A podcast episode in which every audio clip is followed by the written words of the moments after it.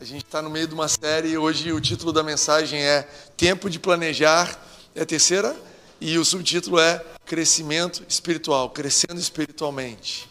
Queria falar com você sobre isso. A gente, é, né, o contexto dessa série é o que? A gente entrou no ano de 2021, depois de ter passado tudo que a gente passou no ano de 2020, planos foram por água abaixo, e eu estava percebendo algumas pessoas desanimadas, alguns de nós desatentos, andando por aí como se a vida fosse acontecer automaticamente. E essa palavra automaticamente nem tem na Bíblia, porque tudo que Jesus conquistou para nós foi conquistado com sangue, não foi automático, ele pagou um preço. E, ao mesmo tempo, tudo que nós recebemos dele, essa conquista que nós recebemos, quando nós recebemos dele, é com fé, não é automático, é através da fé. Então, a gente precisa planejar, a gente precisa ter conhecimento desse plano de Deus que Deus realizou em Cristo Jesus e nos incluiu nos seus planos, e a gente precisa avançar. E se você não sabe do que eu estou falando, se você não entende dos planos de Deus para a sua vida ainda, então fica ligado aqui. A gente tem as outras duas mensagens da série estão disponíveis tanto no YouTube quanto no podcast. Você pode se conectar. É, amém? Vamos para frente? É, então, hoje eu quero falar sobre crescimento espiritual. Os planos, planejando uma vida que cresce espiritualmente. Quero te incentivar a fazer planos que vão te ajudar a crescer espiritualmente. Quero te ajudar a voltar sua mente para isso, ter intenção nisso, para que você possa crescer em 2021 e ser, é, no final do ano, você vai estar maior, com mais vigor, com mais saúde, com mais estatura, com mais percepção, com mais facilidade em lidar com os assuntos espirituais, porque você cresceu, se amadureceu. E eu estou dizendo isso porque quando a gente aceita Jesus, quando a gente recebe Jesus como nosso Senhor e Salvador, é uma decisão particular que ninguém pode tomar por você. Só você pode tomar essa decisão. E quando você toma essa decisão, seu espírito nasce de novo. A Bíblia fala que tudo se fez novo e ela está se referindo ao espírito. Mas ao mesmo tempo que o seu espírito é novo e ele é perfeito em união com Deus e Deus passa a viver e habitar em você, Deus, é, Deus passa a ter uma comunhão de um para um. Você não precisa de pastor, você não precisa de igreja, você não precisa de ninguém para ter comunhão com, com Deus. Essas pessoas estão ali para fortalecer a sua fé, mas a sua comunhão com Deus ela passa a ser direta. Apesar de tudo isso, a sua forma de viver, a nossa mentalidade, ela não é transformada de uma hora para outra. Ela não nasce de novo. Né? Senão a gente teria assim, ó, as pessoas foram para a igreja, aí aceitou Jesus, renovou a mente totalmente da pessoa. Aí a gente ia ter um problema que a pessoa ia falar: eu não sei onde eu moro, eu não sei qual é o meu nome, eu não sei de onde eu vim. Então não é assim que acontece. O dia que você aceita Jesus, você continua com a mesma mentalidade, porém agora você tem a influência do Espírito para renovar a sua mente. A Bíblia chama essa pessoa que nasceu de novo de criança espiritual. A gente sabe que os seres humanos eles não vêm prontos. Você sabia disso? A gente não vem pronto, a gente não é um produto. Né? O mundo às vezes quer produtizar ou produzir, olha de onde vem a palavra, os seres humanos. Está produzido, quer dizer, foi transformado em um produto, mas nós não somos produtos. A gente não vem numa caixa, com uma garantia, com um manual, com a embalagem. Não, não, não. A gente nasce pelado, chorando, sem falar nada, e tem um processo bem longo que seus pais tiveram com você, e você está tendo com seus filhos, se, é, se você está no mesmo momento da vida igual a mim, que a gente está aprendendo a viver. E a mesma coisa funciona no mundo espiritual. Quando você nasce de novo, você é uma criança espiritual que está aprendendo a lidar com as coisas, aprendendo a crescer, aprendendo a entender as coisas no, com, a, com, a, perspectiva espiritual, aprendendo a nova forma de falar, nova forma de decidir, de agir. Então, nada, nenhum problema com isso. Mas qual é o ponto aqui? O ponto é que a gente não foi chamado para ser criança para sempre. Então, eu vou te convidar a abrir comigo 1 Pedro 2. Deixa eu pegar aqui que eu vou ler alguns versos. 1 Pedro 2, versículos 2 e 3 diz assim: Como crianças recém-nascidas, está falando de criança espiritual, desejem de coração o leite espiritual puro. A versão King James, ela fala assim: o leite espiritual da palavra. Então Pedro está se referindo à palavra de Deus. Ela, essa palavra é o leite para o novo nascido espiritual, assim como o leite da mãe, leite materno, é para quem nasce né, naturalmente. Então, desejem de coração leite espiritual puro, para que por meio dele vocês cresçam para a salvação, agora que provaram que o Senhor é bom. Então, a Bíblia fala: olha, é a vontade de Deus que você cresça. A gente está nessa série experimentando e passando alguns assuntos que são a vontade de Deus e que nós devemos planejar, já que Deus está dizendo que Ele quer. E é a vontade de Deus que você cresça. Você se deu conta disso? Talvez você está aqui na, na, condição de pastor. De vez em quando entram alguns pastores no nosso Instagram, pastor de outras igrejas. Cara, se você entrou aqui e você não sei o seu título, você pode ser bispo, apóstolo, eu quero te dizer, é a vontade de Deus que você cresça. Eu tenho essa palavra para a minha vida, é a vontade de Deus que eu cresça. Eu não cheguei lá ainda, eu não estou nem perto de chegar lá. No final do ano eu vou estar mais perto do que agora, porque eu vou crescer, porque eu tenho tomado a decisão de crescer espiritualmente. Paulo fala em 1 Coríntios que essas crianças espirituais, ele compara, ele diz assim: olha, vocês não são espirituais, vocês são carnais. Então ele está usando esse termo, carnal, que é um termo que muito crente usa, mas não sabe de onde vem. Esse termo vem da onde? Vem das influências, né? O novo nascido, né, um nenenzinho natural, ele sofre influências naturais, os instintos naturais dele são os que predominam.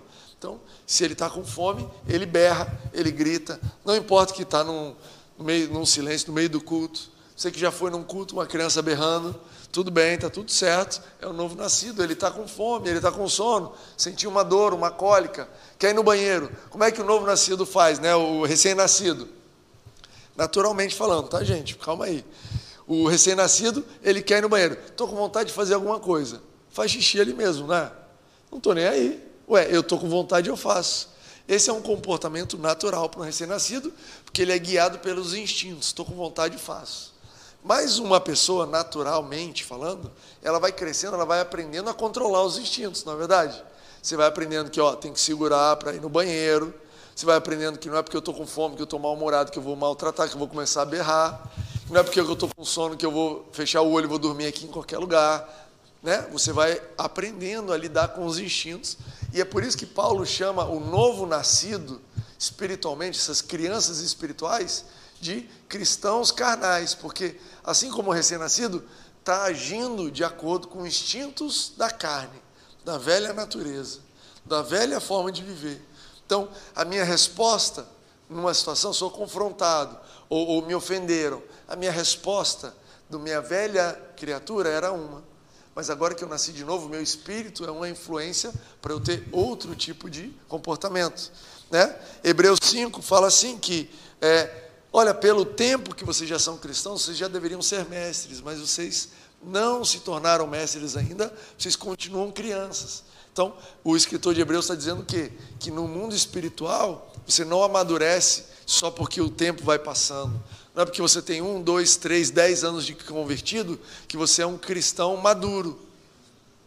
Isso você precisa prestar atenção, porque muito cristão novo acaba de aceitar Jesus, conhece alguém, fala: quanto tempo você é cristão? Não, eu sou cristão há 40 anos. Ah, então ele deve saber o que está falando, deve ser maduro. E entra numa fria, porque ou o camarada ou aquela moça nunca evoluíram, nunca amadureceram, não sabem o que estão falando e continuam sendo cristãos carnais. Por outro lado, às vezes você encontra um cristão, quanto tempo você se converteu? Seis meses. Ah, esse é um novo convertido, não sabe o que está falando? Pode ser que não. Pode ser que amadureceu, e a gente vai ver aqui o processo de amadurecimento, né?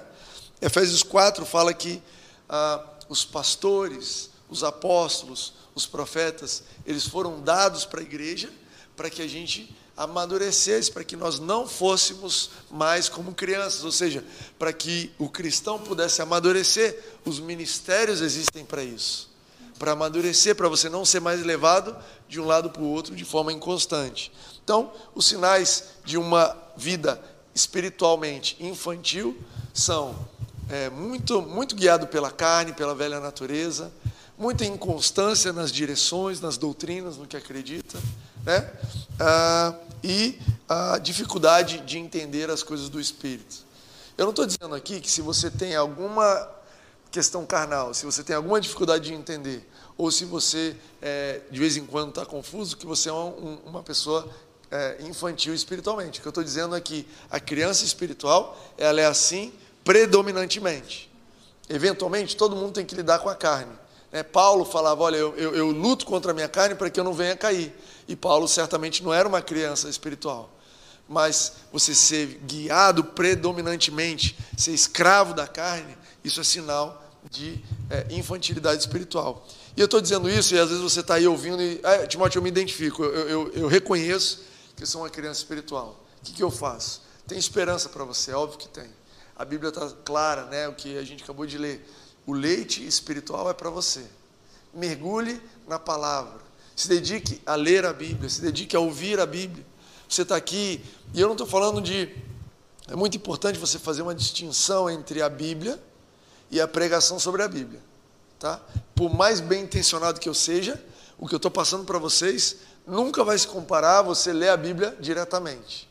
E das pregações sobre a Bíblia, você precisa tomar muito cuidado com o contexto do texto bíblico, para as pessoas não tirarem o contexto, a Bíblia, aquele, aquele verso, aquela verdade do contexto. Tem que tomar muito cuidado para você não ouvir uma pregação da palavra que no final te traz mais consciência de quem você é, te traz culpa, te traz condenação, te coloca para baixo. Isso não é a ministração, a pregação correta da palavra. Se você viver debaixo desse tipo de palavra, se você se alimentar desse tipo de ensinamento, você também não vai crescer espiritualmente. E é por isso que a gente vê muitos cristãos que são imaturos na fé. Ah, mas eu estou na igreja há anos, eu dou dízimo. Eu sou generoso, eu sou bom. Mas, meu amigo, você continua sendo uma criança espiritual porque não está se alimentando do leite. Mas o que eu estou aqui é para te incentivar a tomar uma decisão de eu quero crescer espiritualmente em 2021. Eu quero tomar a decisão de eu não vou parar onde eu estou. Eu posso estar muito bem, mas eu sei que Deus tem mais. Deus quer me avançar, Deus quer me mostrar coisas novas. Eu quero amadurecer, eu quero ter mais domínio sobre a carne, eu quero ter mais facilidade de entender as coisas do Espírito. Eu quero ter mais firmeza, ter mais convicção sobre a verdade, as direções da minha vida. Eu não quero ser jogado de um lado para o outro. Se você tomar essa decisão, vai ser uma decisão boa. E a gente está aqui para despertar essa vontade em você. Em 2021 você possa avançar, amém? Agora, uma criança ela não cresce por esforço. Você já viu uma criança crescendo? Eu vejo toda noite lá em casa crianças crescendo. E como crescem? Eu tenho três filhos e eles crescem dormindo. Né? A criança ela cresce como? Estando num ambiente saudável, tendo a alimentação devida. A gente sabe que se a criança não se alimentar devidamente, ela não cresce. A criança cresce quando ela descansa. Se ela não dormir devidamente, ela não cresce. A gente sabe que a criança cresce quando ela exercita. Se ela ficar sedentária, ela não cresce. Mas o crescimento, ele vem naturalmente. E da mesma forma é o seu espírito. Eu não estou aqui te dizendo para você se esforçar em crescer. Você, cabe a nós tomarmos a decisão de, pela fé, receber aquilo que Deus nos dá. Mas é Ele quem opera em nós. E eu quero te mostrar algumas promessas de Deus a respeito do seu crescimento, alguns versículos que me dão base, que te dão base para você saber, olha, é a vontade de Deus que eu cresça, então eu posso planejar em cima disso. Amém para isso aí? Amém.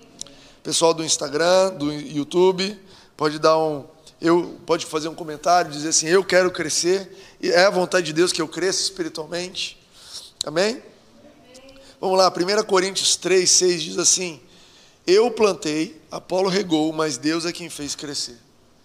Paulo está escrevendo sobre a vida dos coríntios, dizendo assim: olha, a vida de vocês, a semente da palavra eu plantei, depois veio Apolo e regou essa palavra, mas é Deus quem faz crescer.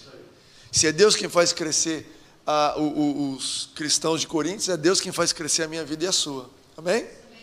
Então você já fica tranquilo, cara. É uma tarefa de Deus, não é uma tarefa minha já vai entrando nesse descanso aí necessário para crescer. Filipenses 1:6, um outro verso que te mostra que Deus quer que você cresça. Estou convencido de que aquele que começou a boa obra em vocês vai completá-la até o dia de Cristo Jesus. Muitas pessoas não estão convencidas. Uma das partes mais importantes desse verso é Paulo falando assim: Eu estou convencido. Eu estou convencido. Você está convencido de que Deus opera em você? Deus que começou a boa obra em você vai terminar? Você está convencida de que Ele está atuando na sua vida, que Ele está fazendo, e que as suas expectativas para esse novo ano, elas não podem ser as mesmas do ano passado, porque Jesus, Deus, Ele não dorme na obra, Ele não superfaturou a obra, Ele não suspendeu a obra, a obra está acontecendo, a única pessoa que pode impedir a obra de acontecer é você, e se você está aqui tomando a decisão de crescer, então você pode ter convicção que é a vontade dele, que Ele vai operar essa obra em você. Por fim, 2 Coríntios 3, 18 diz assim: Todos nós, presta atenção nesse verso, que é interessante, todos nós que com a face descoberta contemplamos a glória do Senhor, segundo a sua imagem, estamos sendo transformados. Não diz seremos transformados, diz estamos sendo transformados, com glória cada vez maior, a qual vem do Senhor, que é Espírito. Então, essas são as promessas de Deus a nosso respeito. É Ele que opera em nós e a transformação da nossa vida não vem através da força de vontade. Eu não sei se algum dia você aprendeu assim: olha, você precisa parar de cometer isso, de, de, desse pecado, você precisa começar a ler a Bíblia, você precisa mudar o seu temperamento e você assimilou isso como uma obra que você precisava fazer. Mas eu queria deixar claro que a Bíblia diz que, à medida que nós nos relacionamos com Ele de forma aberta, sincera, como é a nova aliança, né? Paulo está falando aqui que na velha aliança as pessoas se relacionavam com Deus com um véu. Então elas não conseguiam ter um relacionamento direto com Deus, precisavam falar, precisavam de um intermediário, porque existia uma cortina no meio do caminho. Mas na nova aliança, agora nós, com a face descoberta, com um relacionamento pessoal, com honestidade, à medida que nós nos relacionamos com Ele, nós somos transformados. E eu sou testemunha e eu sou grato a Deus pelas transformações na minha vida mesmo no ano passado. Eu não sei você, mas eu entrei na quarentena de um jeito e fui transformado por Deus ao longo da quarentena, saí de outro jeito.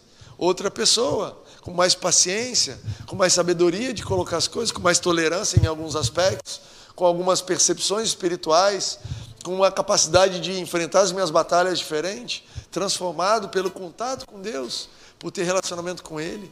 Essa é a promessa de Deus para a sua vida. Ele está te transformando. Sabe quando você diz eu sou assim, nunca vou mudar? Isso não é o que Deus diz a seu respeito. Isso não é o que Deus diz a seu respeito. Você pode dizer o que você está vendo com os olhos carnais, ou você pode proclamar e declarar com a sua boca aquilo que Deus diz a seu respeito. E o que Deus diz a seu respeito é que ao contemplar ele, eu sou transformado. Eu estou em processo de transformação. Vocês vão ver ainda uma versão nova do Timóteo. Vocês acham que a versão mais nova do Timóteo é essa que eu estou envelhecendo, né? Essa semana fiz aniversário, todo mundo deu os parabéns. Daqui a pouco vocês vão a versão nova. A versão do ano que vem é melhor do que a versão desse ano. Eu estou renovando, gente. Eu estou me sendo transformado. Tem coisas que vocês já não aguentam mais em mim, eu também não aguento. Mas eu estou esperando pacientemente vai chegar a hora que você é transformado. E essa é verdade para todos nós, amém? Então, nesse, nesse âmbito, nesse aspecto, eu quero lembrar que o tema da nossa mensagem é tempo de planejar e eu quero te encorajar a fazer planos de crescimento espiritual. Então, são, perdão, são três planos que eu quero te incentivar a ter, a fazer. Plano de criar as condições para o seu crescimento, plano de não dar espaço à carne na sua, na sua vida mais e plano de ser guiado pelo Espírito Santo. Quero te conduzir, te explicar e falar um pouquinho desses três planos que eu quero te incentivar. Número um, planos de, dar, de cuidar das condições para que você possa crescer. Lembra que eu falei para vocês sobre a criança precisa de alimento, descanso e exercício? Nós cristãos, o nosso espírito precisa de alimento, descanso e exercício. Faça planos de se alimentar esse ano. O meu sogro está tá empolgado com a ideia de um plano de leitura bíblica. E ele está tão empolgado que ele está quase me convencendo. Estou quase aderindo. Timóteo tem que entrar. O que é um plano de leitura bíblica? É um, é um esquema onde você vai ler versículo tal, hoje, amanhã, versículo X, ó, e de tal forma que você vai cobrir a Bíblia inteira. É uma forma de ler a Bíblia, existem diferentes formas de ler a Bíblia, essa é uma. O importante é o seguinte: fazer planos de ler a Bíblia. Ter planos, olha, se ler a Bíblia, se beber esse leite espiritual é condição para o meu crescimento, então eu quero planejar ler a Bíblia. Da mesma forma, eu quero te encorajar a planejar descansar. Planejar descansar em Deus. Eu estava lendo ontem, Gênesis 24, a história de Isaac, e fala que ele voltou de uma viagem e que ele saiu no, no, no, ao, ao, à tardezinha, no final do dia, ele saiu para o campo para meditar. A versão, a mensagem diz isso. E eu achei, falei, cara, tá aqui um cara que separou um tempo, que fez um planejamento. Eu não sei como é que foi a viagem, se ele fez negócios novos, se ele perdeu negócios velhos. Eu não sei se ele foi conhecer alguém, se ele foi resolver um problema, mas eu sei que depois de uma viagem, ele voltou para a casa dele, ele separou um tempo para meditar. E para mim isso diz respeito de tirar tempo para descansar em Deus. Sabe, eu não sei como é o seu dia, mas tem dia que você vai ter que ser intencional nisso. Tem dia que você só quer dormir, mas você vai ter que tirar um tempo. Eu não estou com vontade, não está fluindo natural, isso parece ser super artificial, mas é isso. Eu vou intencionalmente separar um tempo e eu vou descansar em Deus a respeito dessa situação. Eu vou tirar uma meia hora para descansar em Deus. Eu vou botar um louvor, uma música, e eu vou aqui agradecer a Deus porque Ele vai cuidar dessa situação. E dependendo do que você está passando, às vezes você precisa tirar uma hora, um dia, uma semana, um mês. Eu vou tirar esse mês, vai ser um mês para eu estar descansando em Deus a respeito das coisas. Planeje descansar. Terceiro item do, do, desse processo aí de criar condições para amadurecimento e crescimento espiritual: exercitar. Exercite a sua fé no que você já sabe. Você já sabe que você tem autoridade espiritual para poder orar pelos doentes? Exercite. Te, te, falar te contar um segredo meu particular. Eu estou nessa. Eu estou num processo de exercitar o dom de orar e as pessoas serem curadas. Então, quando eu ouço alguém falar que está doente, hoje alguém aqui no estúdio falou para mim: estou doente, já orei para a pessoa ser curada. Ah, mas eu não sei, não estou nem aí, eu estou exercitando. Já viu pessoa exercitando no começo? Já viu surfista novo? Já viu jogador de futebol novo? Primeira vez que uma mulher vai no balé? Já viu a primeira vez que uma pessoa está escrevendo um livro, fazendo exercício de matemática? É tudo errado. É estranho, não funciona, toma caldo, chuta a bola para o lugar errado, não faz a posição, volta dolorido. Mas isso é exercitar. E eu sei que o Espírito Santo, mesmo para o recém-nascido, ele já te dá lugares para você exercitar. Quando ele te orienta, olha, vai lá e perdoa fulano Ó, vai lá e semeia, dá 10 reais para aquela pessoa. Ó, vai lá e diz que você não vai aceitar essa oportunidade de emprego, de negócio. Vai lá e aceita essa oportunidade de emprego, de negócio. Fala sim para a situação. Mas Deus, isso não faz sentido. Eu estou te exercitando. Nesse exercício você vai crescer. Nesse exercício você vai me entender, você vai ter um relacionamento maior. Então, faça planos de se exercitar, de descansar e de se alimentar da palavra em 2021. Número dois, planos de não dar espaço à vontade da carne. Ouça o que eu estou te dizendo. Identifique atividades, programas de televisão, lugares, pessoas que é, afloram a sua velha natureza e tome a decisão de evitar. Ah, mas eu amo essa série. Mas quando acaba essa série, eu saio com vontade, com as ideias de não são legais. Está na hora de você fazer o plano de não assistir mais essa série. Ah, mas eu gosto muito dessa pessoa, mas quando eu estou com ela, eu volto de tal forma. E eu sei que não é uma forma espiritual, é algo carnal. Tome, faça planos de visitar menos essa pessoa. Não precisa tirar ela da sua vida, talvez. Talvez algumas pessoas você vai ter que amar de longe. Algumas pessoas você é, vai ter que evitar por um tempo, até você estar tá mais maduro espiritualmente. Mas tome a decisão consciente. Eu vou evitar, eu vou tomar a decisão de não fazer, de não ir, de me privar dessas situações. Muitas vezes são coisas que não tem nada a ver, entendeu? Por exemplo, é aqui que entra o contexto, olha como é relevante o contexto de música cristã e música não cristã.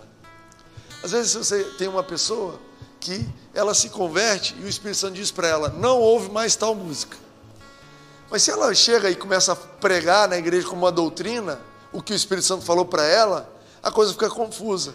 Quando você vai entender, o Espírito Santo está dizendo: não, porque o camarada, ele usava drogas quando ouvia esse tipo de música, ou ele brigava quando ouvia esse tipo de música. Então, para ele, eu falei: não ouve essa música.